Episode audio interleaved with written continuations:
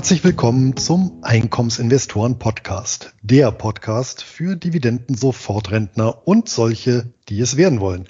Mein Name ist Luis Pazos. Ich betreibe den Finanzblog nur Wahres ist Wahres.de rund um das Thema Hochdividendenwerte und ausschüttungsstarke Geldanlagen.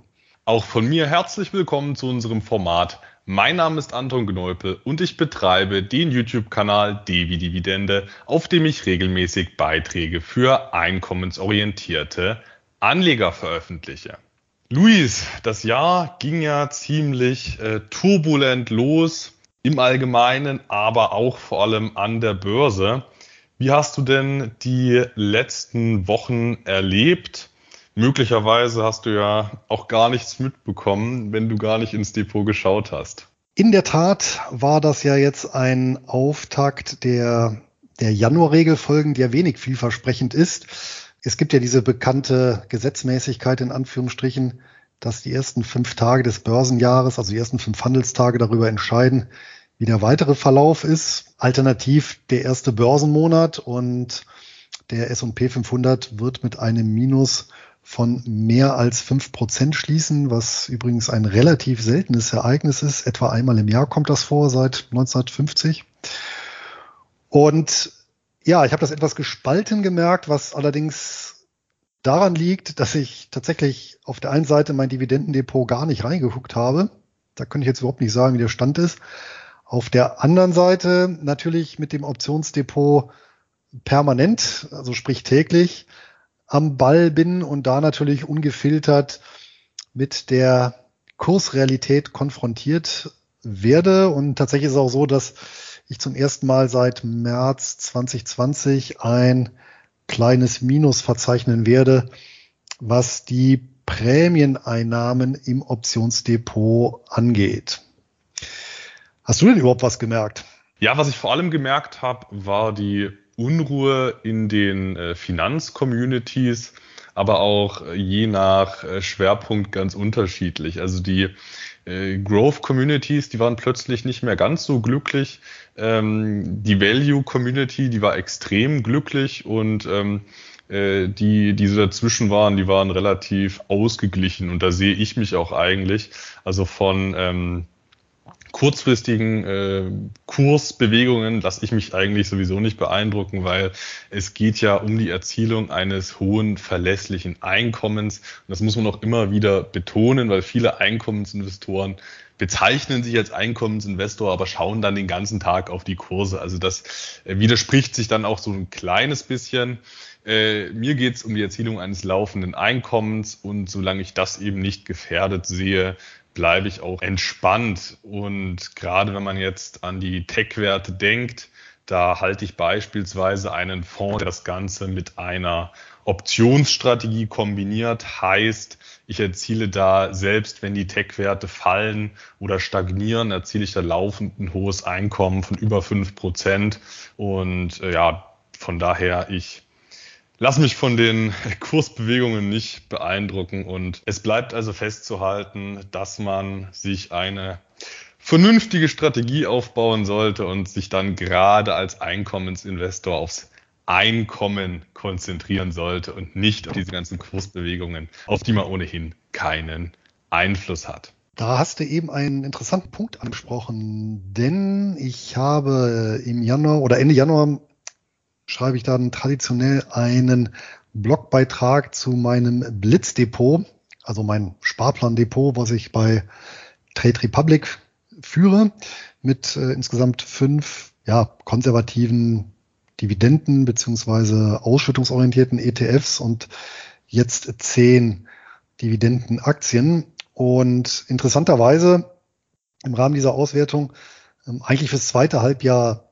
2021 ist mir aber jetzt aufgefallen, dass äh, das Depot tatsächlich Ende Januar mit ähm, 1,4 Prozent knapp im Plus liegt, ja, während also der S&P 500 äh, jetzt knapp 7 Prozent im Minus und der Nasdaq über 11 Prozent im Minus liegt. Äh, ist jetzt natürlich auch eine Momentaufnahme, aber was du eben angesprochen hattest, tatsächlich in dem Monat haben sich so die Growth und die Value-Aktien so ein bisschen voneinander entkoppelt und viele dividendenstarke Titel gehören ja eben zum Value-Bereich. Und naja, vielleicht ähm, gilt die Januar-Regel ja dann auch für so eine Trendumkehr. Wir werden sehen. Grundsätzlich freue ich mich natürlich auch, wenn Value-Beteiligungen gut laufen oder Beteiligungen mit hohen Dividendenrenditen, weil ich da eben auch einen nennenswerten Teil meines Portfolios investiert habe. Aber ich würde das auch nicht überbewerten. Ich würde jetzt da auch nicht zu viel rein interpretieren in solche kurzfristigen Renditedifferenzen. Ich glaube, das ist auch einfach der entscheidende Punkt, dass man, egal was gut läuft, gute Ergebnisse hat. Also ich möchte mich persönlich jetzt nicht nur davon abhängig machen, äh, dass jetzt äh, Dividendenaktien gut laufen. Dann schlage ich vor, haken wir an dieser Stelle den Börsenmonat Januar ab und schauen, was wir denn heute hier für ein Thema haben. Was besprechen wir denn heute, Anton? Mit der heutigen Podcast-Folge greifen Luis und ich mal ein absolutes Basisthema auf, was nicht zuletzt auch für Einkommensinvestoren sehr relevant ist. Die Rede ist von finanziellen Denkfehlern oder auch psychologischen Fallstricken, die bei der Geldanlage regelmäßig zu schlechten Ergebnissen führen. Dabei wollen wir uns primär den Denkfehlern widmen, die aufgrund unserer menschlichen Veranlagungen am weitesten verbreitet sind. Selbstverständlich wird auch die 34. EKIP-Folge mit unseren beiden Hochdividendenwerten des Monats abgeschlossen. Doch bevor es losgeht, schildert Luis nochmal kurz das nach wie vor sehr spannende Angebot unseres Sponsors. Und das kommt auch diesmal von CupTrader, dem Online-Broker mit Sitz in Düsseldorf. Unsere persönliche Empfehlung für alle Einkommensinvestoren, denen der Dreiklang aus kostenlosem Depot, günstigen Handelskonditionen und Zugang zu allen bedeutenden Weltbörsen wichtig ist. CupTrader bietet durch die Anbindung an Interactive Brokers, eins der weltweit größten Brokerhäuser, die Möglichkeit, mehr als eine Million Wertpapiere an über 120 Börsenplätzen zu handeln. Selbst Nischentitel lassen sich über die Wertpapiersuche finden und ordern. Ein besonderes Plus sind die äußerst niedrigen Gebühren, vor allem für den Handel an den für Einkommensinvestoren interessanten Börsen in Australien, Kanada und den USA. So kostet eine Kleinorder an der New York Stock Exchange gerade einmal ein Cent pro Wertpapier beziehungsweise mindestens zwei US-Dollar. Und Kosten für die Verbuchung von Dividenden fallen ebenso wenig an wie Depotgebühren. Damit können sich Anleger bei CupTrader selbst mit einer vergleichsweise niedrigen Einlage ein breit diversifiziertes Dividendenportfolio aufbauen. Aufgrund des Preis-Leistungs-Verhältnisses sind wir beide selber Kunden von CupTrader und nach wie vor mit dem Service und den Report-Funktionen sehr zufrieden. Direkt zur Konto- und Depoteröffnung inklusive einer kleinen Gratis-Dreingabe von uns geht es über ekip.captrader.com. Und damit geht es direkt zu den Denkfallen. Vielen Dank, Luis. Vielleicht können wir zu Beginn direkt mal klären, was denn eigentlich die Ursachen möglicherweise sind von finanziellen Denkfehlern und Fallstricken. Und ja, danach können wir einzelne entsprechend durchgehen. Das können wir gerne machen, Anton. Und dazu möchte ich ein kleines Rechenbeispiel aufgreifen. Kennst du das Problem des Handlungsreisenden? Nein, das kenne ich tatsächlich nicht. Ja, das hört sich relativ profan an und ist auch ganz, ganz einfach beschrieben. Stell dir vor, Anton, du hast einen Handlungsreisenden, ja, so ein klassischer Vertreter oder ein, ein Vertriebsmitarbeiter und der möchte eine fest vorgegebene Anzahl von Kunden besuchen. Ja, und am Ende seiner Rundreise möchte er wieder am Ausgangspunkt sein. Und jetzt setzt er sich abends hin und möchte seine Strecke minimieren, weil er hat natürlich kein Interesse, möglichst viel Zeit auf der Straße zu verbringen, sondern ja, die Reisezeit eben minimieren. Das ist das Problem des Handlungsreisenden. Wie würdest du denn an so eine Aufgabe rangehen, Anton? Na, ich würde mir tatsächlich mal die Punkte auf einer Karte, wahrscheinlich digital am PC, markieren, wo ich hin muss und dann schauen, was der, was der schlauste Weg ist. Wahrscheinlich gibt es da mittlerweile auch ähm, Online-Anwendungen, die einem da die schnellste Route zwischen den Punkten berechnen würden. Vermutlich gibt es so eine Software und professionelle Logistikunternehmen werden sowas auf jeden Fall nutzen. Was glaubst du denn, wenn du fünf Punkte hast? Also dein Ausgangsort und vier Kunden. Wie viele Rundreisen sind dann möglich? Also wie viele verschiedene Kombinationen gibt es? Hat das was mit der Fakultät zu tun, Luis?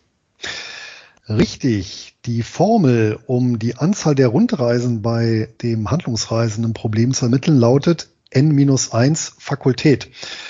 Das mathematische Symbol für Fakultät ist das Ausrufezeichen, wer sich da eventuell noch ganz dunkel dran erinnert. Und Fakultät ähm, bedeutet, ja, ist im Prinzip eine Multiplikationskette. Ja, also beispielsweise Fakultät 4 ist eben 4 mal 3 mal 2 mal 1. Ja, und Fakultät 10 ist eben 10 mal 9 mal 8 mal 7 mal 6 und so weiter und so fort.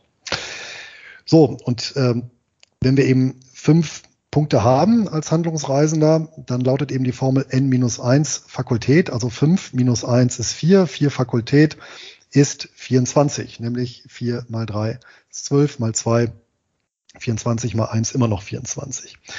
Das ist jetzt gar nicht so spektakulär. Aber die entsprechende Wachstumsfunktion des Lösungsraums ist es. Denn bei 10 Knoten haben wir bereits über 360.000 mögliche Rundreisen und bei 65 Knoten hast du den guten alten Taschenrechner gesprengt, weil das ist im Prinzip die letzte darstellbare Zahl mit 1,26 mal 10 hoch 89 Rundreisen. Ja, und wir sind erst bei 65 Städten. Also wir sehen, wir haben ja so ein ganz, eine ganz klassische Problemstellung, ähm, nennt sich in der Mathematik übrigens eine sogenannte NP-schwere Problemstellung. Das ist halt ein feststehender Begriff und ähm, wenn mich nicht alles täuscht, gehört das auch noch nach wie vor zu den sogenannten Millenniumsproblemen und äh, wer das eben löst, äh, der kann eine Million Dollar, meine ich, einheimsen, indem er eben einen ja, zeiteffizienten Logarithmus findet, um solche NP-schweren Probleme zu lösen, wie eben das handlungsreisende Problem. Ja, warum erwähne ich das? Weil wir eben ganz, ganz, ganz viele Bereiche haben in unserem Dasein, wo wir ähnliche Problemstellungen haben, wo der Lösungsraum ganz schnell sehr komplex wird. Ja, und dieses handlungsreisende Problem, das ist ja eigentlich das Faszinierende, das ist ja eigentlich eine ganz, ganz einfache Problemstellung, ja, die eben ja einfach theoretisch, aber in der Praxis eben nicht leicht zu lösen ist.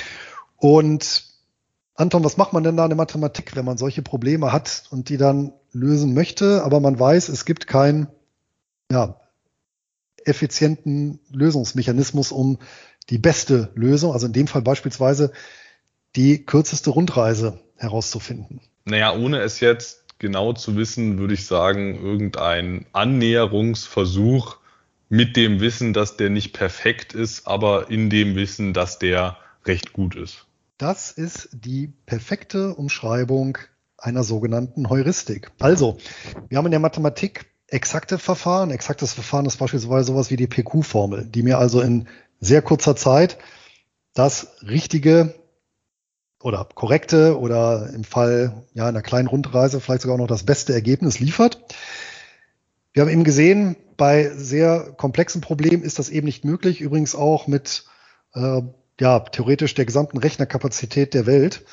Und da greife ich eben auf sogenannte Heuristiken zurück. Das heißt, auf Verfahren, die mir keine exakte oder nicht die optimale Lösung liefern, ja, weil dafür eben, ja, ich habe ja keine Millionen Jahre Zeit, um mir sowas ausrechnen zu lassen, sondern eine möglichst gute oder hinreichend gute Lösung. Ja, und da gibt's eben eine Vielzahl von, von, von heuristischen Verfahren, übrigens auch zum Beispiel für dieses Handlungsreisenproblem, wo ich eben versuche, ja, schnell zur möglichst guten Lösung zu kommen, ohne den Anspruch zu haben, die beste zu finden.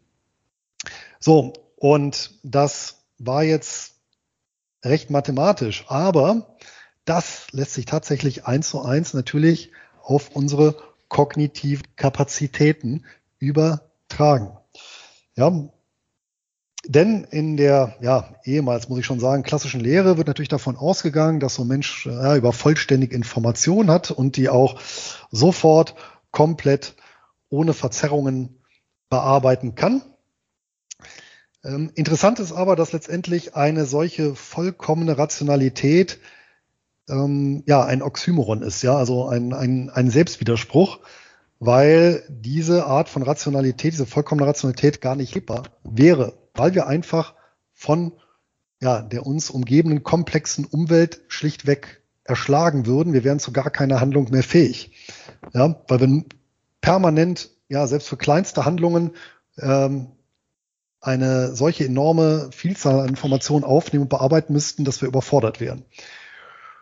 Und daher greift unser Geist eben auch auf sogenannte Heuristiken oder eben Faustregeln, ja, also mentale Faustregeln zurück. Ähm, das Konzept nennt sich dann auch in den Wirtschaftswissenschaften Bounded Rationality, also eingeschränkte Rationalität. Aber wenn man uns eigentlich genau betrachtet, ist Rationalität per Definition in einer ja, Welt der Knappheit, ja, der, der, der knappen Ressourcen immer rational. Also unsere Rationalität ist dadurch begründet, dass wir eben nicht vollkommen rational vorgehen, sondern eben solche Heuristiken nutzen. Und hier öffnet sich natürlich jetzt das Tor zum heutigen Thema und zu diesen Denkfallen, weil natürlich solche Verfahren sowohl in der Mathematik als natürlich dann auch ja, als jetzt äh, Modell unseres Geistes fehleranfällig sind.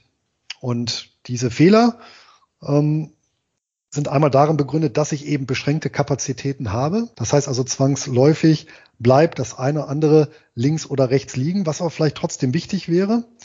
Ja, umgekehrt, dass ich vielleicht ja unwichtige Sachen aufnehme und weiterverfolge. Der zweite große Punkt ist, dass ich meine persönlichen ja, Präferenzen und ja, mathematisch gesprochen meine persönliche Nutzenfunktion über die Zeit ändert. Ja, dass ich natürlich heute Dinge anders sehe oder anders bewerte als eben vielleicht in einem Monat.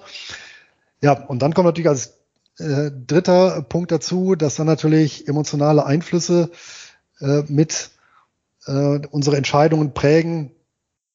Das ist natürlich etwas weniger mathematisches, aber es bleibt ja nun mal nicht aus, dass wenn ich eben verärgert bin oder eben in einem bestimmten Lebensbereich Probleme habe, das natürlich dann auch auf meine kognitiven Kapazitäten ausstrahlt. Ja, und das sind eigentlich so die drei wesentlichen Punkte, weswegen es dann zu ja, solchen Effekten äh, kommt, von denen es ja eine ja, ganze Vielzahl gibt. Und du hast uns ja welche mitgebracht, richtig, Anton? Ja, ich habe uns tatsächlich einige von den äh, vielen heute mitgebracht. Kurz bevor wir jetzt äh, dazu übergehen, aber noch ein paar weitere Gründe, die ich mir noch aufgeschrieben hatte zum Thema, ähm, ja, warum diese Denkfehler entstehen. Du hast sie jetzt auch schon angeschnitten mit den emotionalen Aspekten. Ähm, tatsächlich sehe ich das auch als einen der Hauptgründe neben diesen äh, Vereinfachungsversuchen nach der Mustersuche, nach diesen Faustregeln. Das ist ja ähm, neben diesen Faustregeln, das ist ja total logisch, dass äh, Vereinfachungen nicht immer die ganze Gesamtheit erfassen können. Dazu kommt aber eben auch dieser große Emotionsbereich und wir Menschen sind nun einmal sehr emotionale Wesen. Wir haben das ja auch schon bei der Regelwerkfolge angesprochen, dass äh, diese Emotionen da sind, die gehen auch nicht weg, das ist völlig normal. Jeder hat Emotionen, wenn die Renditen super sind und auch dann, wenn die Renditen schlecht sind. Es geht einfach nur darum, das zu wissen, das zu reflektieren und dann in ein passendes äh, Korsett zu packen, mal ein bisschen überspitzt gesagt. Ähm, ja, also wir sind emotionale Wesen und wir streben vor allem nach einer Leid- beziehungsweise Verlustminimierung. Oder anders gesagt, wir wollen uns wohlfühlen. Das sind einfach so grundlegende Dinge. Wir wollen ja unsere Glücksgefühle optimieren. Das muss man mal so festhalten, bevor wir jetzt auf die anderen äh, tatsächlichen, also auf die tatsächlichen Fallstricke dann zu sprechen kommen. Dazu kommen Sachen wie das Streben nach sozialer Anerkennung oder das Streben nach einem Zugehörigkeitsgefühl. Also der Mensch, der will nicht, also der will nicht gerne halt der Außenseiter sein, der will ungern eigene Wege gehen.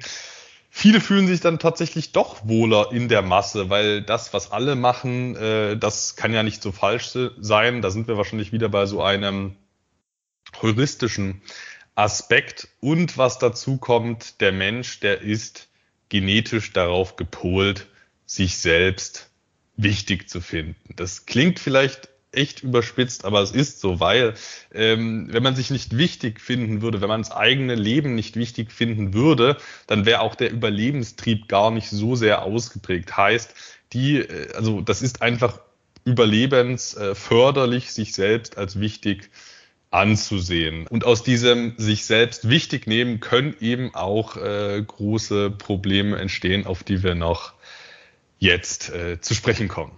So, aber dann lass uns doch jetzt mal zum ersten mentalen Fallstrick äh, mit Anwendung zur Börse kommen. Und das wäre der Aktualitätsfehler. Und der, das ist jetzt einfach nur eine Übersetzung des äh, Recency Bias, heißt, dass wir zeitlich weiter zurückliegende Ereignisse als wenig, als weniger wichtig erachten als zeitlich äh, näher zurückliegende Ereignisse. Und ein klassisches Beispiel von heute wäre eigentlich diesen ganzen äh, Shutdown, Börsencrash als extrem dramatisch anzusehen.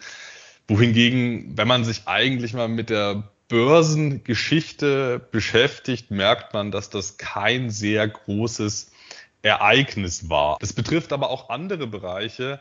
So sehen wir häufig die aktuellen technischen Innovationen als ganz besonders herausragend an obwohl tatsächlich die Innovationen in der Vergangenheit oder in den letzten vor 150 Jahren, die waren ja nicht weniger toll, die Innovationen, nur weil es damals andere waren, aber wir nehmen die jüngeren Innovationen eben als ganz besonders wichtig dar, weil sie zeitlich noch nicht so lange her sind. Das Phänomen haben wir ja auch häufig bei statistischen beziehungsweise mathematischen Fragestellungen, da wir ja auch ähm, häufig die Tendenz haben, einfach die Gegenwart ja in die Zukunft so ja relativ linear vorzuschreiben, ja mal zu unseren Gunsten oder Ungunsten. Und da spielt ja genau das, was du eben gesagt hast, auch äh, mit rein, dass wir dann eben die Aktualität äh, deutlich eben übergewichten. Ja, ist ja genauso an der Börse wie äh, in anderen Konstellationen. Ich erinnere mich beispielsweise hier an die 80er Jahre, äh, wo ja tatsächlich das Horrorszenario aufgezeigt wurde, dass aufgrund der HIV-Infektionen, ja, damals war die Krankheit ja neu, ähm, da wurde ja auch der Trend einfach linear in die Zukunft verlängert und dann eben errechnet, wann die Menschheit eben komplett äh, ausgestorben ist. Ja? Und äh, das ist natürlich an der Börse genauso. Wir haben es jetzt im aktuellen Monat gesehen, aber genauso halt auch im letzten Jahr äh, im Positiven. Ja, ja gerade der letzte Monat wurde wahrscheinlich von vielen Growth-Investoren als ganz besonders dramatisch ähm, empfunden, obwohl ja eigentlich, wenn man sich mal äh, die historischen Entwicklungen ansieht, das ist ja völlige Normalität, was an den Börsen passiert, mal eine kleine Preiskorrektur.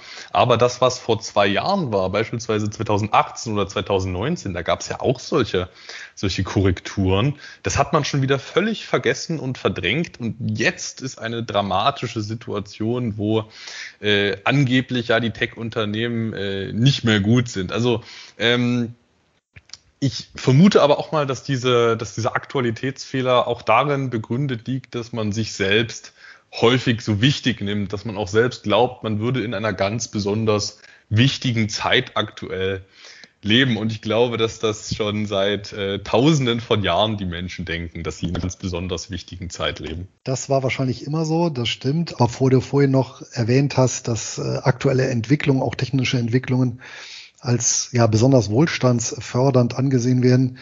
Rein objektiv betrachtet, denke ich mal, dass die Phase so nach dem Zweiten Weltkrieg dann so bis in die 70er Jahre eigentlich in zumindest vielen westlichen Industrieländern die Phase in der Menschheitsgeschichte war, wo es für ja, die meisten Menschen den aller, allergrößten Wohlstandsschub gab, angefangen bei ja, Kühlschrank, Elektrizität, Mobilität durch ein Kraftfahrzeug, ähm, ein Badezimmer, ja, mit äh, äh, fließendem Wasser, ja, ähm, Kochstellen, die elektrifiziert sind. Ja, wenn man wenn man das mal alles guckt, dagegen ist ja eigentlich das Smartphone, Telefon habe ich eben auch noch vergessen, ja, und dagegen ist ja eigentlich das das Smartphone für sich, ja, nimmt sich da ja relativ bescheiden aus. Ja, wenn man mal ja, diesen wirklich diese Explosion muss man schon sagen, die muss man sich aber wirklich vor Augen führen, äh, wirklich für, für hunderte Millionen von Menschen. Ja, im Vergleich dazu, okay, jetzt habe ich halt ein Telefon, was ein bisschen mehr noch kann, hier noch, noch einen Broker anbinden kann, habe ich halt in der Hosentasche, ja. Oder wenn man mal sowas wie äh, Virtual Reality mit irgendeiner Brille mit der Erfindung der Dampfmaschine vergleicht. Ich meine, dann merkt man auch so ein bisschen, wie, wie klein diese Innovationen sind. Also klar, das sind Innovationen, aber die sowas wie die Dampfmaschine oder der Strom, das hat die Menschheit in ganz andere Dimensionen katapultiert in Bezug auf das Wohlstandsniveau. Gut, was bedeutet das denn jetzt für uns Anleger, Anton? Und ja, wie komme ich aus der Nummer raus? Naja, dieses Denken, dass die aktuelle Zeit besonders wichtig ist und die aktuellen Ereignisse ganz besonders wichtig sind, das führt halt schnell auch zu dem Gedanken, diesmal ist alles anders und ich glaube, es gibt wenig so teure Gedanken an der Börse. Heißt, ähm, wenn man sich sagt, der aktuelle Crash ist so dramatisch, diesmal ist es anders, die Sachen werden weiter fallen, dann äh, neigt man halt dazu, die Strategie über den Haufen zu werfen und spontan umzuschichten und das ist ja eigentlich das Falscheste, was man machen kann. Also ja, dieses häufige Strategie verändern ist einfach eins der, äh, einer der größten Renditekiller an der Börse.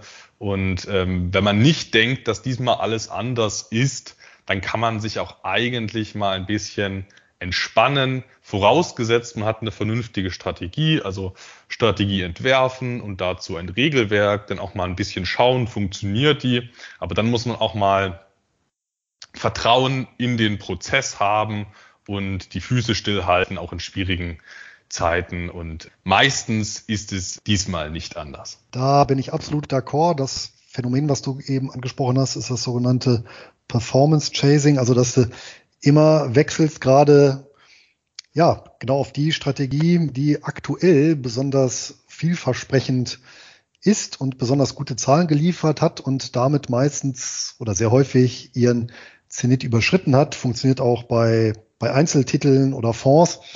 Und das Rezept sehe ich genauso. Und tatsächlich, glaube ich, spielt weniger eine Rolle, was für eine genaue Strategie jetzt ein Anleger verfolgt, als vielmehr, dass er sie wirklich ja, regelbasiert, langfristig, kontinuierlich durchzieht. Ja, und egal, ob das jetzt eine ausschüttungsorientierte Strategie ist, äh, eine Value- oder Growth-Strategie oder weiß der Teufel auch immer, sondern diese ja, Konstanz und eben Kontinuität ohne Brüche und Wechsel. Schauen wir uns den nächsten mentalen Fallstrick an, Anton. Welcher ist das? Der nächste mentale Fallstrick, das ist vermutlich einer mit den äh, verheerendsten Auswirkungen und das ist, die, das ist die Selbstüberschätzung im Englischen der Overconfidence Bias heißt, ähm, das haben wir eigentlich auch äh, im echten Leben, also im, im, im physischen Leben bei den, bei den Autofahrern sehen wir das, dass da sich äh, der Großteil der Autofahrer für überdurchschnittlich gut hält. Und das ist ja eigentlich Quatsch. Es kann nicht der Großteil der Autofahrer äh, besser sein als der Durchschnitt. Heißt, im Schnitt überschätzt sich der Autofahrer, was die eigenen Fahrfähigkeiten angeht. Und genauso ist es eben an der Börse. Viele Investoren glauben, dass sie es besser wüssten als der Markt und Überrenditen erzielen können, indem sie bestimmte Länder, Branchen oder Unternehmen übergewichten, obwohl es eben ja, obwohl sie es eben in 99 Prozent der Fälle einfach nicht besser wissen. Also das zeigen ja auch die entsprechenden Ergebnisse. Genau, absolut richtig und gilt natürlich auch für andere Bereiche. Ja, jeder ist ja auch davon überzeugt, der beste Bundestrainer oder Liebhaber zu sein. Das ist ja relativ austauschbar. Ja, ich glaube, da braucht man gar nicht viel weiter zu, sagen. Ich meine, der Fallstrick hat natürlich auch seine guten Seiten, denn er stattet uns ja mit einem, sagen wir mal, gewissen Urvertrauen aus und mh, hm, ermöglicht natürlich auch vielleicht Sachen in Angriff zu nehmen, ja, wo die Chancen nicht ja, ganz so gut stehen ähm, oder Risiken auch einzugehen, die wir eben aufgrund dieser Selbstüberschätzung nicht sehen und somit auch ja, vorhaben, zu einem Abschluss zu bringen, die ansonsten unterblieben wären. Also ich vermute mal, Columbus litt auch unter einem Overconfidence Bias. Das ist witzig, dass du das erwähnst, weil viele dieser Verhaltensweisen sind im echten Leben echt förderlich. Das muss man einfach so sagen. Ähm, ein gutes Selbstbewusstsein kann durchaus dazu verhelfen, in der Realität viel umzusetzen und in der Aktualität, also besonders aktuelle Themen als besonders wichtig anzusehen beim Recency Bias ist ja auch total sinnvoll. Also man sollte sich eben mehr mit den aktuellen Problemen oder den aktuellen Chancen beschäftigen als mit dem, was vor 50 Jahren passiert. Also das ist eben hier und jetzt, jetzt einfach relevanter. Problem ist bloß, dass wir diese diese Alltagsdinge, die uns da durchaus helfen können, nicht einfach auf die Börse übertragen können. Weil wenn wir das äh, machen, dieses, wenn wir mit diesem Selbstbewusstsein, was in uns steckt, an die Börse gehen, weil wir glauben, wir sind besser, dann führt das in der Regel dazu, dass wir die Risiken erhöhen, ohne eine Erhöhung der erwarteten Renditen. Und wieso erhöhen wir die Risiken und wieso erhöhen wir nicht die Renditen? Wir erhöhen die Risiken, indem wir Klumpenrisiken eingehen.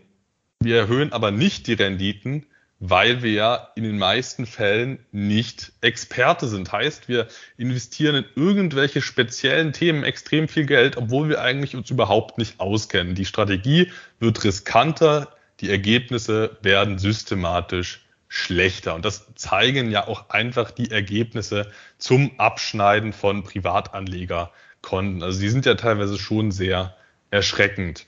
Passend zu diesem mentalen Fallstrick könnte man sagen, außerhalb der Börse ist es gut, den Kopf einzuschalten. An der Börse verdient man das meiste Geld immer noch mit dem Hintern, indem man sich auf selbigen setzt. Und damit sind wir schon bei möglichen Lösungsansätzen. Wie können wir denn diesen Fallstrick umgehen? Ja, ich hatte jetzt vor kurzem auch mal ein Video dazu gemacht und da ging es darum, einfach möglichst demütig zu sein und sich auch mal einzugestehen, dass man eigentlich, wenn man in gewissen Themen nicht drinsteckt, keine Ahnung davon hat. Also ähm, wenn man sich monatelang nur mit einem Unternehmen beschäftigt, intensiv, Vollzeit, dann glaube ich durchaus, dass man irgendwann ein Expertenwissen haben kann, was man auch in Renditen umwandeln kann. Das halte ich für sehr wahrscheinlich. Aber so wie, ist, kurze Zwischenfrage, so ja. wie Dirk Müller bei Wirecard, der das bis zur letzten Fußnote geprüft hat? ja, die Ausnahme, die bestätigt die Regel, aber im Durchschnitt glaube ich schon, dass wenn man sich extrem intensiv mit etwas beschäftigt, dass man dann auch das in äh, Ertrag umwandeln kann, in Mehrertrag. Im Schnitt ist man das aber eben nicht. Und äh, gerade wenn man mal an diese ganzen Aktienanalyseanbieter denkt, ähm, wo dann Analysten jede Woche ein neues Unternehmen analysieren. Das halte ich persönlich einfach für ähm, ja bisschen fragwürdig, weil man kann nicht wenn man sich eine Woche mit etwas beschäftigt, darin Experte sein heißt, man kann, man hat dadurch nicht erwartete Mehrrenditen durch dieses äh, nicht vorhandene Mehrwissen. Daraus leite ich für mich einfach ab, ich verfolge einen prognosefreien, global diversifizierten Ansatz, ganz nach dem Motto, dass ich den Heuhaufen kaufe und nicht die Nadel darin suche. Ja, eigentlich ist es bei uns Einkommensinvestoren ja sogar so, dass wir ja noch nicht mal Ambitionen haben, überhaupt eine Nadel irgendwo zu suchen, sondern eben tatsächlich uns möglichst viele Einkommensquellen erschließen. Da gehe ich mit. Kleiner Einschub. Also nehmen wir mal an, es würden ausschließlich die absoluten Top-Experten an der Börse handeln. Auch dann wäre es ja so, dass es eine bestimmte Marktrendite gibt und auch da wäre es ja so, dass diese Marktrendite über die Marktteilnehmer verteilt wäre und ja, im Schnitt eben auch nur der, die durchschnittliche Marktrendite erzielt würde. Ja, egal wie gut oder wie schlecht die sich eben mit den jeweiligen Unternehmen beschäftigt haben. Also da haben wir wieder ein recht einfaches mathematisches Wirkprinzip. Aber ansonsten, klar, den Fallstrick vermeiden wir eben, indem wir, ja, das heißt ja selbst Überschätzung und indem wir eben gar nicht schätzen, also komplett prognosefrei da rangehen, das Ganze eben automatisiert. Da sind wir schon mal diesen Fallstrick los. Nummer drei, Anton. Die Nummer drei ist der Zuweisungsfehler. Und der hat fundamental damit zu tun, also ich meine, ich bin jetzt kein Psychologe, aber das sind meine Vermutungen, dass wir Menschen mit unseren Entscheidungen zufrieden sein wollen und keine Reue verspüren wollen. Also wir wollen unsere Taten nicht bereuen, sondern immer nur eigentlich zufrieden sein. Das ist ja auch klar. Wir wollen Leidgefühle minimieren, ähm, Glücksgefühle optimieren. Heißt, dass wir im Ergebnis dazu neigen, Natürlich nicht immer, das kann man sowieso nicht verallgemeinern bei diesen mentalen Fallstricken, dass die auf jeden immer zutreffen, aber das sind einfach Tendenzen. Heißt, in dem Fall neigen wir dazu, dass wir entstandene Gewinne uns selbst zuschreiben, weil wir so gute Investoren sind. Den Fehler habe ich letztes Jahr beispielsweise nicht gemacht. Ich habe ja schon in der Jahresabschluss-Podcast-Folge gesagt, dass diese recht schönen Kursgewinne einfach Glück waren. Das hat nichts mit meinem können zu tun. Viele neigen aber leider dazu, diese äh, entstandenen Gewinne sich selbst zuzuschreiben.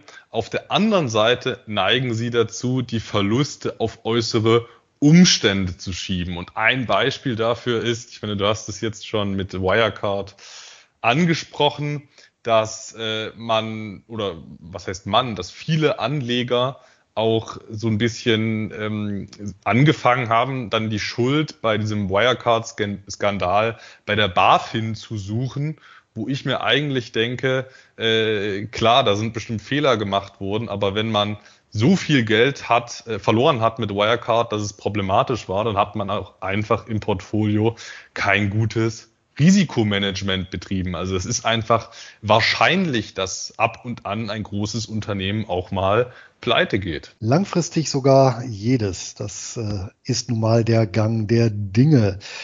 Ja, ich denke, wir als Einkommensinvestoren sind ohnehin vermutlich Tendenz nach etwas demütiger, da wir die oder da wir etwaige Kursgewinne nicht so sehr im Fokus haben.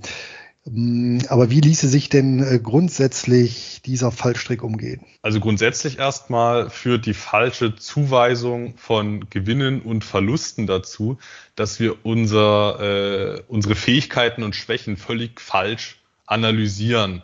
Heißt, wir überschätzen unsere Fähigkeiten, die in der Regel überhaupt nicht vorhanden sind, die im, im Falle der Kursgewinne bei mir jetzt einfach Glück waren. Klar, ich kann mich breit diversifizieren. Das ist meine Leistung. Ich kann auch auf gewisse Rahmenparameter achten, wie steuerliche Effizienz, dass ich da keine Substanzzahler im Depot habe und so weiter. So ein paar Stellschrauben, die ich beeinflussen kann, die habe ich durchaus. Aber ansonsten Daneben habe ich keinen Einfluss darauf, ob das jetzt steigt oder fällt, kurzfristig betrachtet. Und wenn man eben glaubt, man hätte diese Fähigkeiten und auf der anderen Seite schiebt man die Verluste auf andere, dann entsteht so eine ganz, ja, kritische Gesamtsituation, wo man auch so ein bisschen äh, schizophren wird. Also, äh, aber das kann man bei vielen Anlegern, äh, also jetzt nicht in unserer Community, da erlebe ich das nicht so oft, aber ich äh, schaue ja auch so ein bisschen in andere Bereiche rein. Es gab ja jetzt auch wieder in der Kryptowelt gewisse Skandale und dann äh, sind natürlich wieder äußere Umstände schuld und nicht das eigene Risikomanagement. Und ich sehe das extrem kritisch. Ich schaue immer zuallererst in meiner Strategie darauf, was habe ich falsch gemacht, weil niemand anderes ist für mich verantwortlich außer ich selbst. Richtig, also totale Selbstverantwortung und immer in erster Linie gucken, wenn mir irgendwas missfällt, was ist mein Anteil daran? Und ich denke, ansonsten ist eine weitere Gegenmaßnahme, wenn ich mir eben vorab Gedanken mache über eine auf mich zugeschnittene, auf mich zugeschnittene Portfoliostruktur und diese dann auch mit meinen Vermögenswerten so einnehme, so dass ich mich da eben auch von löse, ja, von einem Aktionismus, von einem ja, aktiven Handeln, der mich eben dazu verleitet, genau äh, dazu, ja, bestimmte positive Ereignisse ja, auf mich zu beziehen und äh, Sachen, die schief laufen, anderen in die Schuhe zu schieben. Dann schauen wir uns den Fallstrick Nummer vier an, Anton. Der vierte Fallstrick, der umfasst das Thema der Mustersuche beziehungsweise Trendfortschreibung. Und wir hatten es jetzt schon eingangs bei den Ursachen eigentlich schon angesprochen, das Thema, dass wir uns umschauen nach solchen Vereinfachungsmöglichkeiten, aber die sorgen eben tatsächlich häufig zu Problemen. Und wenn wir eben an der Börse gerade in Form der Charts Muster suchen und darauf aufbauen, dann eine Strategie machen, dann kann das sehr problematisch sein. Also nach Mustern zu handeln, die eigentlich keine Muster sind, sondern häufig nur Zufälle, das sehe ich persönlich sehr kritisch. Und ein klassisches Beispiel, wo es zu beobachten ist, dass viele Anleger, viele Marktteilnehmer den Trend einfach fortschreiben, äh, sind die MLPs. Also die haben in den letzten im letzten, in den letzten fünf Jahren einfach schlechte Ergebnisse geliefert. Das muss man einfach klar so sagen. Aber ich halte es für einen extrem großen Fehler, diesen Trend einfach linear fortzuschreiben und bin da selbst auch ganz demütig. Ich weiß nicht, ob MLPs äh, jetzt demnächst gut abschneiden werden, ob die ihre Zahlungen halten können oder nicht, können auch in den nächsten 20 Jahren pleite sein. Kann ich einfach nicht beurteilen. Ich habe hier noch eine wunderbare Anekdote zum Thema Mustererkennung und tatsächlich sind wir Menschen ja darauf aus, ja, ständig und permanent nach Mustern zu suchen. Man kann auch sagen, der Mensch ist ja ein mustersüchtiges Wesen. Und ich habe hier eine Quizfrage, Anton, für dich. Rate mal, welche Variable sagte von 1983 bis 1993 am besten die Kursentwicklung des US-Aktienmarktes voraus?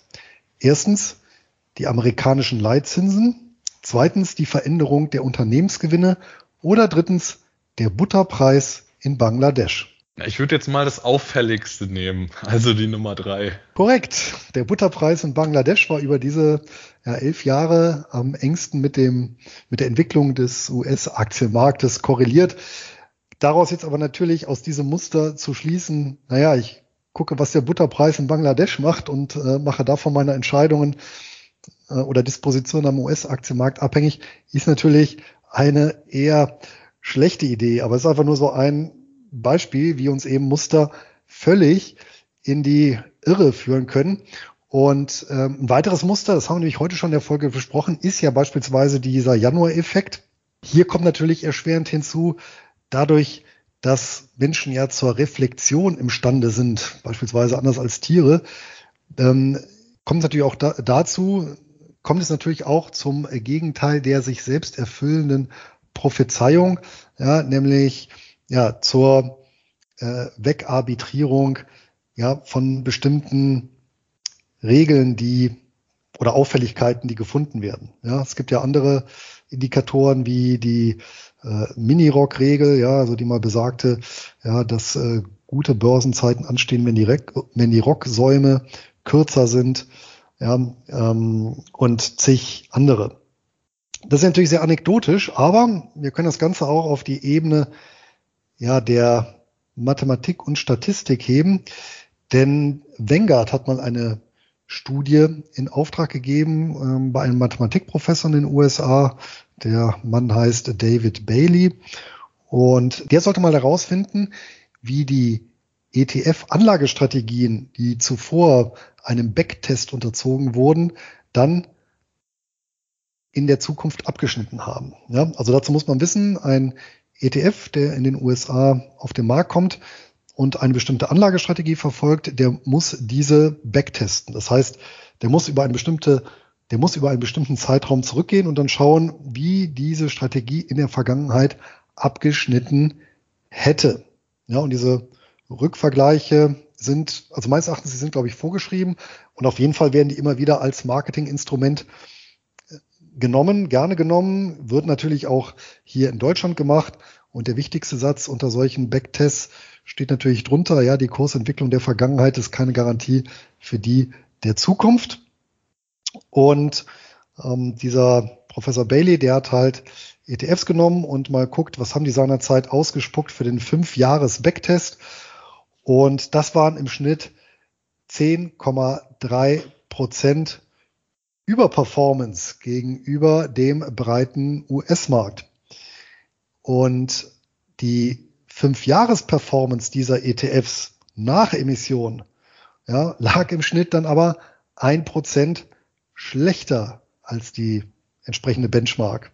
Ja, das heißt, äh, wir haben hier eine riesen Differenz zwischen Backtest und tatsächlicher Performance ja, von elf, knapp, ja, von über elf Prozent Punkten. Das ist natürlich schon ganz beachtlich und das liegt an ja, vielen auch systematischen äh, Fehlern, die so eine Rückrechnung mit sich bringen kann. Das nochmal so kurzer Ausflug zum Thema Muster. Aber die Mustersuche, die betrifft ja tatsächlich nicht nur die Kurse, sondern das ist ja auch bei den Einkommensinvestoren in puncto äh, Dividendenhistorie sehr relevant. Also häufig halten ja Anleger die Dividenden bei bestimmten Titeln für besonders sicher, weil die Historien gut waren. Aber häufig ist das eben auch ähm, nur ein Indiz für Stabilität und kein äh, Beleg für zukünftig positive Ergebnisse in der Hinsicht. Und ich finde, diese Beispiele gibt es ja mannigfaltig für lange Dividendenaristokraten, die dann auch mal kürzen. Absolut richtig. Und das war ja auch mein höchster Verlust mit einer Wertpapierposition mit Allied Capital, die auch, ich meine, über 50 Jahre ja, steigende oder konstante Dividenden aufzuweisen hatten, eine saubere Bilanz, ein breites Beteiligungsportfolio, also wirklich schon dem Idealtypus einer einkommensorientierten Geldanlage entsprachen. Ja, und dann leider durch eine faule Beteiligung ja im Zuge der Weltfinanzkrise dann nahezu untergegangen sind und dann für einen Kleckerbetrag von RS Capital aufgekauft wurden. Und das ist eben so ein Beispiel. Und natürlich habe ich mich da an dem Muster orientiert der Dividendenhistorie. Ganz logisch. Also, auch hier, was machen wir, um nicht in diese Grube zu fallen? Ich denke, das ist wie bei den anderen Fallstricken auch man wird diesen Mustersuchtrieb, den wird man nicht wegbekommen. Aber was man sich einfach merken muss, dass man in solchen Situationen, wo man das Muster analysiert, auch einfach mal den Kopf einschaltet und sich sagt, es kann morgen ganz anders laufen. Und es gibt so viele Beispiele dafür, für Superhistorien, die dann spontan gebrochen werden. Also einfach Kopf einschalten, man darf den Trend nicht fortschreiben, egal ob er negativ oder positiv ist. Das ist in beide Richtungen. Heißt, deswegen investiere ich ja auch beispielsweise in Anlagen, die keine gute historische Performance hatten, in den letzten zehn Jahren beispielsweise, weil der negative Trend, den fortzuschreiben, das ist genauso kritisch, wie ähm, es im Positiven zu machen. Ja, aber eine Möglichkeit wäre natürlich, tendenziell eher auf Sammelanlagen zu setzen, denn auf Einzelwerte dann hat man schon mal dieses ja, spekulative Moment ein Stück weit rausgenommen. Und dann natürlich eine Diversifikation herzustellen, die regelmäßig rebalanciert wird, weil da agiert man ja dann antizyklisch, also tendenziell die Sachen, die relativ gesehen schlechter gelaufen sind, in die wird investiert und gegebenenfalls Geld abgezogen von den Sachen, die überproportional gut gelaufen sind. Und das finde ich ist ein relativ gutes Gegengift. Eine Ebene höher ist eine Idee von dem Herrn Bernstein, der hat mehrere Bücher zum Thema Risiko und Risikomanagement auch in Sachen Kapitalanlagen geschrieben, äh, immer wieder lesenswert. Und unter anderem schreibt er auch, dass man einen bestimmten Prozentsatz seines Portfolios entgegen seiner persönlichen Meinung ja, veranlagen sollte. Also beispielsweise, selbst wenn ich ja, super bullish für US-amerikanische Aktien bin, sollte ich einen bestimmten Prozentsatz des Portfolios in europäische Anleihen investieren. Also im Prinzip genau entgegengesetzt, damit ich, und ich glaube, das hat zwei Effekte. Das eine ist natürlich, ja, ich kann ja auch mal Unrecht haben, ja, dann tut es nicht ganz so weh. Und das andere, ich werde ja permanent, wenn ich ins Depot gucke, zumindest mit dieser Gegenposition ja auch konfrontiert und zwinge mich ja dann jedes Mal dazu, mich mental auch mit ja letztendlich beiden Gegenpolen auseinanderzusetzen. Das finde ich auch eine ganz gute Möglichkeit, eben hier ein Stück weit ähm, wegzukommen von diesem äh, Denken in Mustern, weil genau durch sowas wird ja so ein Muster durchbrochen. Ja, ich werde ja quasi zur kognitiven Dissonanz gezwungen. Das tut dann zwar manchmal ein bisschen weh, aber ist durchaus hilfreich. So, das waren jetzt äh, vier relativ bekannte Fallstricke, in die sich ja viele Anleger im Laufe ihrer Investorenkarriere verheddern. Wenn dieses Thema für euch interessant ist, dann schreibt es einfach in die Kommentare. Dann werden wir ja in einer der kommenden Folge gerne weitere Fallstricke aufnehmen und auch gerne das äh, theoretische Fundament, was wir am Anfang gelegt haben, noch ein bisschen verbreitern. Auch dazu haben wir noch jede Menge Material. Das reicht locker noch für ja, zwei bis drei Folgen. Soll es aber erstmal an dieser Stelle gewesen sein, denn jetzt haben wir ja noch unsere Hochdividendenwerte des Monats, Anton, und ich bin ganz gespannt, was du uns da mitgebracht hast. Ja, also grundsätzlich macht mir das Fallstrick-Thema ja extrem viel Spaß. Das ist äh, extrem ergiebig und wenn man das im Griff hat, auch sehr renditeförderlich. Aber äh, das nur dazu, äh, wenn es die Zuhörer interessiert, dann können wir da gerne mehr dazu machen. Zu meinem HDWDM. Real Estate Investment Trusts, kurz REITs, die sind ja bei einkommensorientierten Anlegern sehr beliebt. Dafür gibt es ganz verschiedene Gründe. Tatsächlich sagt aber der REIT-Status allein hauptsächlich etwas über die steuerliche Behandlung der Gesellschaft aus und weniger etwas über den tatsächlichen Charakter. Denn es gibt Gesellschaften, die sind eigentlich ein ganz normales Unternehmen mit operativem Geschäft und Tausenden von Angestellten. Und auf der anderen Seite gibt es aber auch börsennotierte Immobilienfonds, die auch als REIT eingeordnet werden. Also wir haben zwei Arten von REITs, die eher fondsähnlichen REITs und die eher unternehmensähnlichen REITs und beide unterscheiden sich sowohl was die Chancen und Risiken angeht schon sehr voneinander. Vor allem die unternehmerischen REITs, die ein operatives Geschäft betreiben, sehr aktiv sind, sehr viele Mitarbeiter haben, die haben in der Regel die höheren Renditepotenziale. Auf der anderen Seite sind die ist die äh, potenzielle Downside auch größer. Also die Risiken, wenn man beispielsweise ein sehr aktives, expansives Immobiliengeschäft hat, da sind die potenziellen Risiken, wenn es mal nicht mehr so gut läuft, dann eben auch größer im Vergleich zu einem fondsähnlichen REIT, der einfach nur konservativ finanziert in ein äh, Immobilienportfolio investiert, die äh, Cashflows nimmt und Nachkosten ausschüttet und ansonsten nichts gemacht wird. Das sind ganz andere Rendite-Risikoprofile. Und deswegen ist es auch so wichtig zu verstehen, um was für REITs es sich eigentlich handelt, wenn man sie sich jetzt in nennenswerten Gewichtungen ins Depot legt. Klassische Unternehmen, die es geschafft haben, als REIT reguliert zu werden, was ja auch verständlich ist, dass man das will. Es hat ja steuerliche Vorteile, sind beispielsweise Iron Mountain, American Tower oder auch Wirehäuser. Die haben tausende von Angestellten, ein operatives Geschäft, die machen ganz viel und eben nicht nur äh, verwalten eben nicht nur ein Immobilienportfolio. Auf der anderen Seite haben wir eben REITs, die sehr einem börsennotierten Immobilienfonds entsprechen, die ein ganz kleines Management-Team haben, die einfach nur in Immobilien investieren, Mieteinnahmen kassieren und ausschütten. Und da ist ein prominentes Beispiel Omega Healthcare Investors. Die haben kein operatives Geschäft. Es ist eine intern gemanagte Gesellschaft mit gut 60 Angestellten.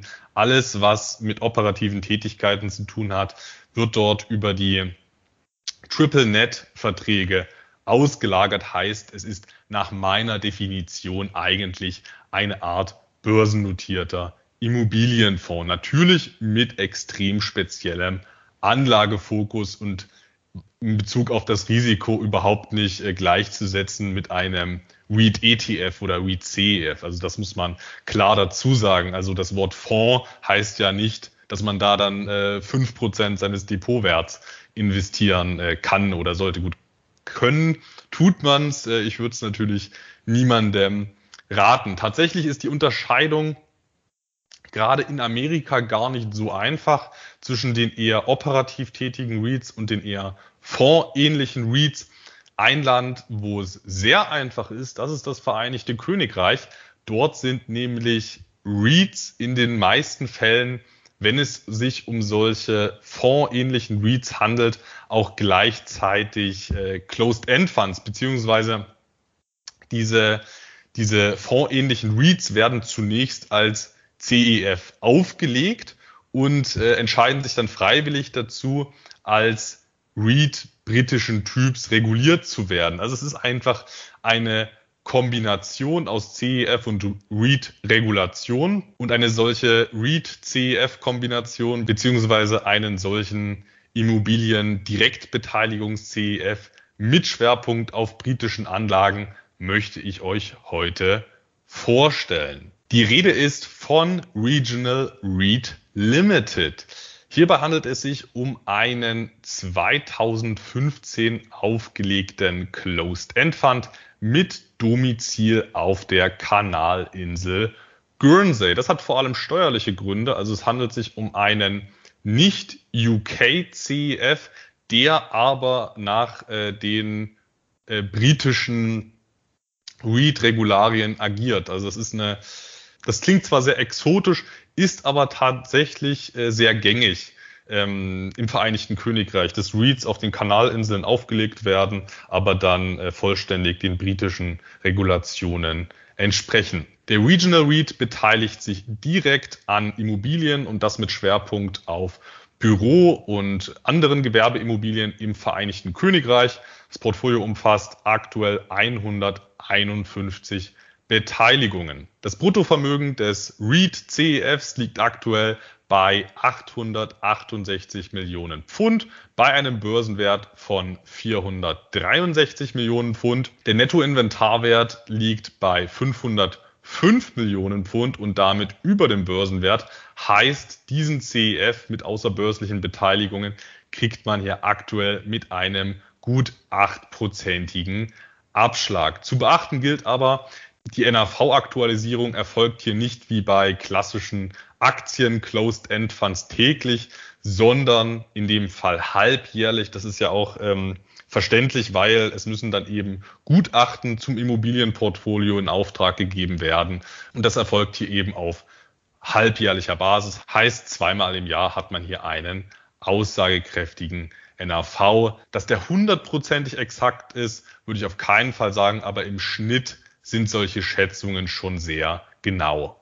Die Gesamtkostenquote der Gesellschaft ist hier CEF-typisch sehr praktisch einfach ablesbar mit 2,24 Prozent im Jahr. Natürlich exklusive der Zinskosten, sondern nur die reinen Management- und äh, Verwaltungskosten. Der Regional REIT ist übrigens extern gemanagt. Ausschüttungen erfolgen quartalsweise. Da sind auch zuletzt einige Anhebungen erfolgt bei einer momentanen Barrendite von 7,2 Prozent. Für diese gut siebenprozentige Ausschüttungsrendite wurden im abgelaufenen Geschäftsjahr fast 99 Prozent der operativen Erträge ausgezahlt. Also sehr REIT beziehungsweise auch CEF typisch. Die Steigerungsrate der Ausschüttungen war beim Regional REIT leider negativ in den letzten fünf Jahren. Das ist hauptsächlich auf das ganze Shutdown-Thema zurückzuführen. Klar, Büroimmobilien, das waren einfach, ist einfach eine der Immobilienarten, die ganz besonders hart getroffen war, neben Einkaufszentren beispielsweise. Dementsprechend besteht die Zahlungsserie auch erst seit 2020. Die Verschuldungsquote dieses Closed-End-Funds mit äh, REIT-Regulation liegt bei 42 Prozent, was ich in so einem recht schwankungsarmen Bereich als konservativ ansehe. Da gibt es ja einige klassische REITs, die da deutlich aggressiver finanzieren. Die Kursentwicklung war primär Corona bedingt nicht sehr erfreulich, aber als auch nicht dramatisch. Hier habe ich entsprechend eine gelbe Ampel gegeben bei einem Maximalverlust ebenfalls im Shutdown Crash von 46 Prozent. In Summe durch Abzüge bei der Steigerungsrate, bei der Zahlungsserie, bei der Kursentwicklung und beim Maximalverlust vergebe ich hier immerhin acht von zehn goldene Eier liegende Gänse. Und wer den Titel erwerben möchte, den Regional REIT, der kann das über die London Stock Exchange. Kleiner Hinweis noch, wie für britische REITs üblich, ist es hier sehr wahrscheinlich, dass hier eine Quellensteuer erhoben wird. Tatsächlich ist das hier nochmal ein Sonderfall, weil es ja ein Guernsey CEF ist, der aber der britischen REIT-Regulation unterliegt. Ich halte diesen Titel nicht, deswegen kann ich nicht sagen, wie hier konkret die Quellensteuerbelastung erfolgt. Tatsächlich werden aber solche Ausschüttungen aus Immobilieneinnahmen normalerweise mit Quellensteuer belegt. Das wollte ich noch dazu sagen. Und jetzt zu dir, Luis. Anton, ich habe diesmal was ganz zeitgenössisches mitgebracht, denn wir driften ab in den Bereich der zuletzt so runtergeprügelten Wachstumswerte, nämlich an die Nasdaq. Und wie lässt sich damit ja ein regelmäßiges Einkommen erzielen? Nun, durch eine Optionsstrategie. Und ähm, ich habe immer mal wieder Leser und Hörer, die fragen, naja, wie kann ich denn eine Optionsstrategie für mich nutzen, ohne selber jetzt in den Optionshandel einsteigen zu müssen? Und eine Möglichkeit ist eben auf sogenannte Covered Call Fonds zurückzugreifen. Und damit habe ich eben auch die Möglichkeit, letztendlich, ja, ausschüttungsschwache Wachstumswerte zu monetarisieren. Und das macht übrigens seit 15 Jahren und einem Tag der Nuveen Nasdaq 100 Dynamic Override Fund.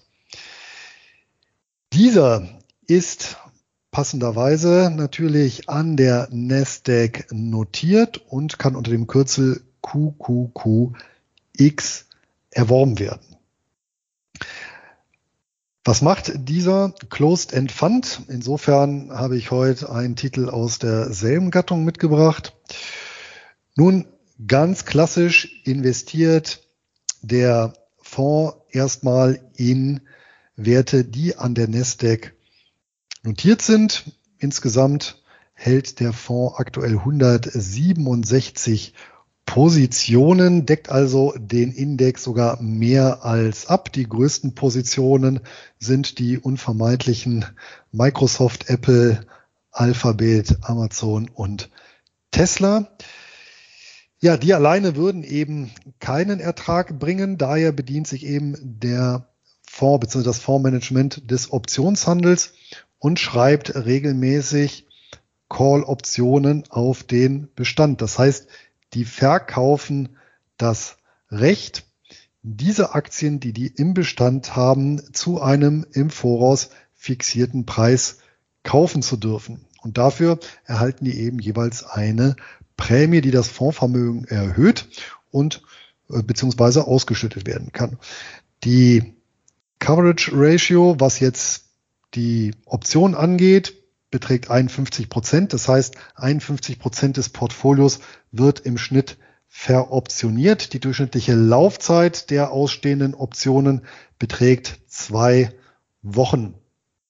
Und die Prämieneinnahmen sprudeln vermutlich relativ üppig, denn der durchschnittliche Strike ähm, zum Spotpreis, der liegt bei 101 Prozent. Das heißt, der Kurs, zu dem die eben bereit sind, ja, ihre Aktien per Option zu verkaufen, beziehungsweise an andere Anleger dann anzudienen, ja, liegt gerade mal eben ein Prozent über dem aktuell jeweils verbuchten Kurs. Das ist relativ wenig, sprich, die schreiben die Optionen am Geld.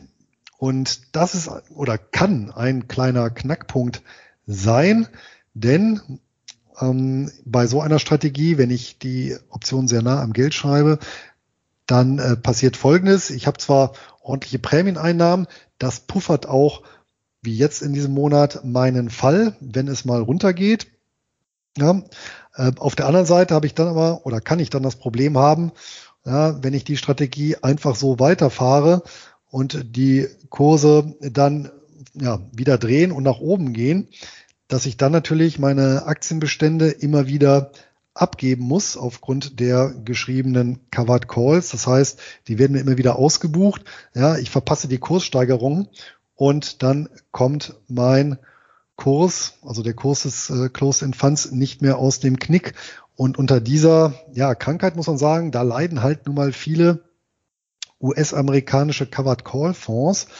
Das ist also so ein Phänomen, das konnte man beobachten sehr gut nach der Weltfinanzkrise, wo eben viele dieser Fonds im Kurs runtergegangen sind, nicht ganz so stark wie der Vergleichsindex logischerweise, aber dann ja die Umkehr nicht mehr geschafft haben, sprich der Kurs dümpelte weiter ähm, vor sich hin, ja und ging nur ganz, ganz, ganz langsam hoch, ja, weil eben immer die Bestände abgerufen wurden, ja, weil eben die Calls sehr eng ja, am aktuellen Kurs geschrieben wurden und das hat eben dazu geführt, dass der Kursaufstieg verpasst wurde. Der Nuvi Nasdaq 100 Dynamic Override Fonds, der scheint das Management in der Vergangenheit allerdings ganz gut diesbezüglich gemeistert zu haben, denn wenn wir da mal in die Vergangenheit schauen, ja, ist der wirklich über seine Laufzeit ja schon fast äh, kontinuierlich gestiegen. Ähm, die letzten äh, zehn Jahre um ja, 85 Prozent. Äh, direkter Vergleich übrigens mit dem Nasdaq, da waren es ähm, ein bisschen mehr, da waren es 485 Prozent knapp. Allerdings muss man natürlich sagen, das ist eben eine völlig andere Anlagestrategie mit einem völlig anderen Chancen-Risikoprofil. Ja. Entscheidend ist hier aus meiner Sicht, dass tatsächlich dieser Fonds immer wieder geschafft hat, auch aus den Tiefs wieder rauszukommen und eben da nicht ja, die Kursentwicklung komplett auf der Straße liegen gelassen zu haben. Und wenn wir uns mal so die maximalen Abstürze angucken, dann betrugen diese im Jahr 2008, 2009 im Zuge des Lehman Crashs ähm, ja die marktüblichen 53 Prozent, ja, wobei marktüblich hier ähm, eher der Vergleich ist mit dem S&P 500. Ja, die Nasdaq hat da ein bisschen mehr nachgegeben und jetzt auch 2020 ja, im Corona oder im Shutdown-Crash ging es um ja gerade mal in Anführungsstrichen 39 Prozent runter, also auch unterdurchschnittlich. Und hier haben natürlich die Prämieneinnahmen ihre Wirkung entfaltet. Und der Vorteil ist ja tatsächlich bei Covered Calls, ja, dass wenn die Kurse runtergehen, ja, ich meine Aktie nicht abgeben muss und ja, die, die Optionen verfallen und ich die Prämien ebenso einnehmen kann. Ne?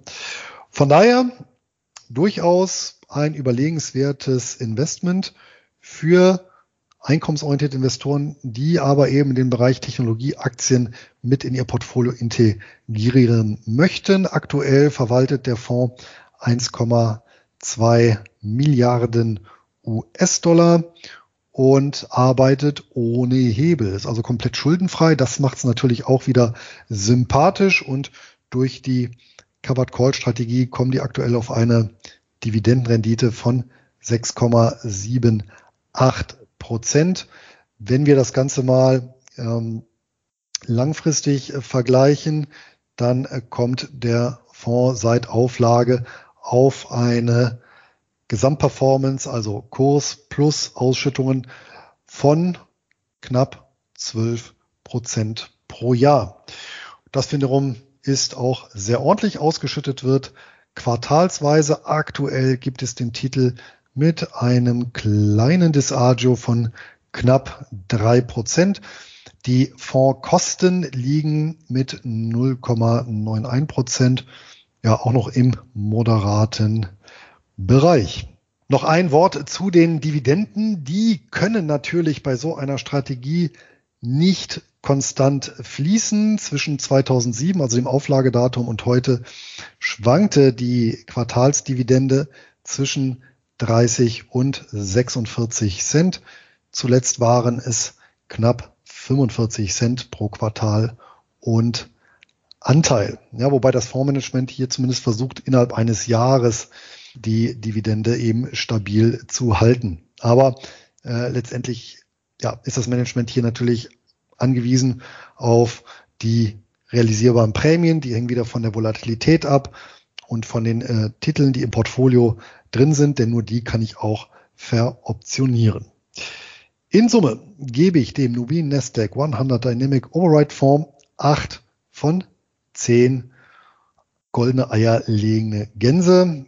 Einen Punktabzug gibt es für die ja, etwas schwankende Dividende und einen zweiten an sich ja für das Geschäftsmodell und den Maximum Drawdown in Kombination.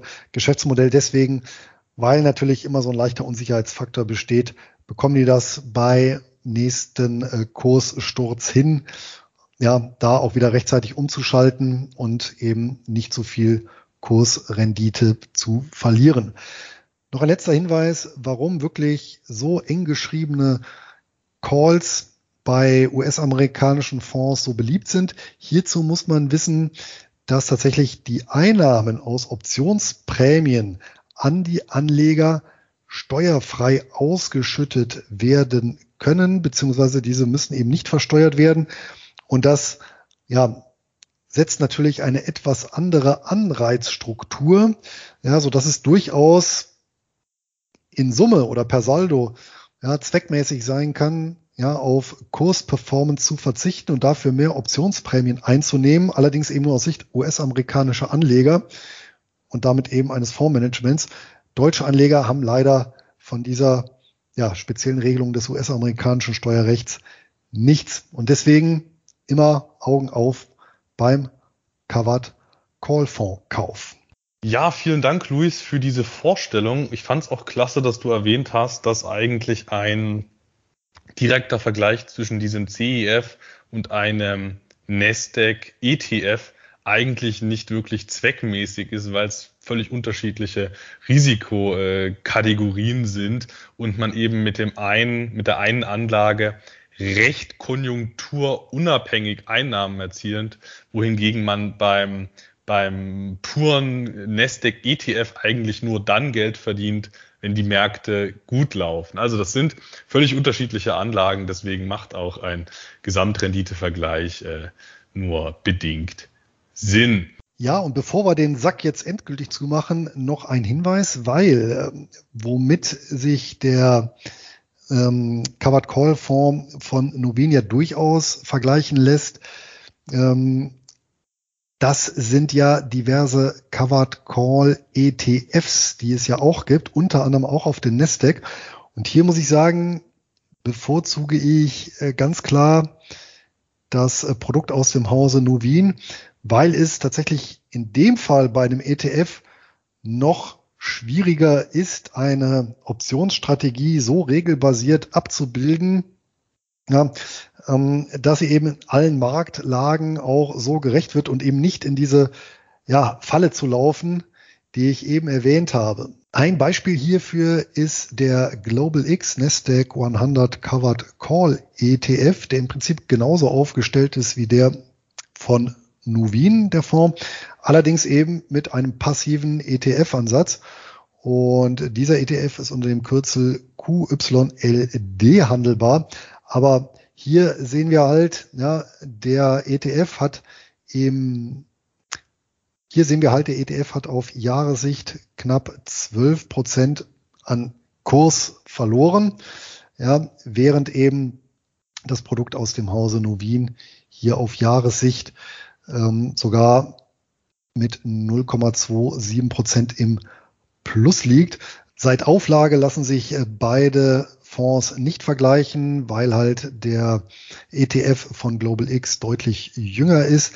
Aber die Kursentwicklung auf Jahressicht, die ist schon so ein Indikator dafür, ja, dass das Regelwerk dass das Regelwerk äh, des dem ETF zugrunde liegenden Index ja vielleicht nicht äh, ganz optimal ist, beziehungsweise genau das vorhin aufgeworfene Problem mit sich bringt. Und dann nützen einem auch die knapp 12 Prozent Dividendenrendite nichts. Noch kleine Schmankerl, äh, der ETF von Global X, der lässt sich übrigens selber wiederum äh, veroptionieren. Auch ganz interessant. So, damit aber genug. Kommen wir noch zur abschließenden Belehrung im Beritt. Und wie immer gilt es, ja, erstens, Wertpapiere sind mit Verlustrisiken behaftet. Zweitens, ja, wir übernehmen keine Haftung für die Nutzung oder Nichtnutzung der Informationen. Das waren ja wieder recht viele in dieser Podcast-Folge. Drittens, für die Vollständigkeit und Zusammenstellung der Informationen können wir keine Gewähr übernehmen.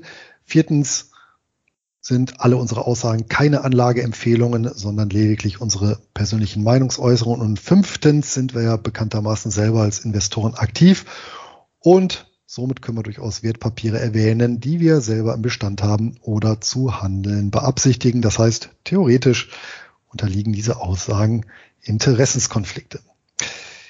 Wenn ihr jetzt noch Fragen, Sorgen, Nöte oder Verbesserungsvorschläge habt, wir freuen uns über jede Rückmeldung. Gerne als Kommentar unter diese Podcast-Folge oder per E-Mail an einkommensinvestoren.nurbasiswahres.de. Und wer keine Folge mehr verpassen möchte, kann unseren Podcast direkt abonnieren oder uns über einen unserer zahlreichen Kanäle folgen.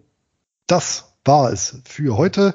Auf bald eine ertragreiche Zeit. Euer Luis. Und auch ich wünsche euch ein glückliches Händchen beim Investieren und viel Freude mit den vereinnahmten Ausschüttungen. Euer Anton.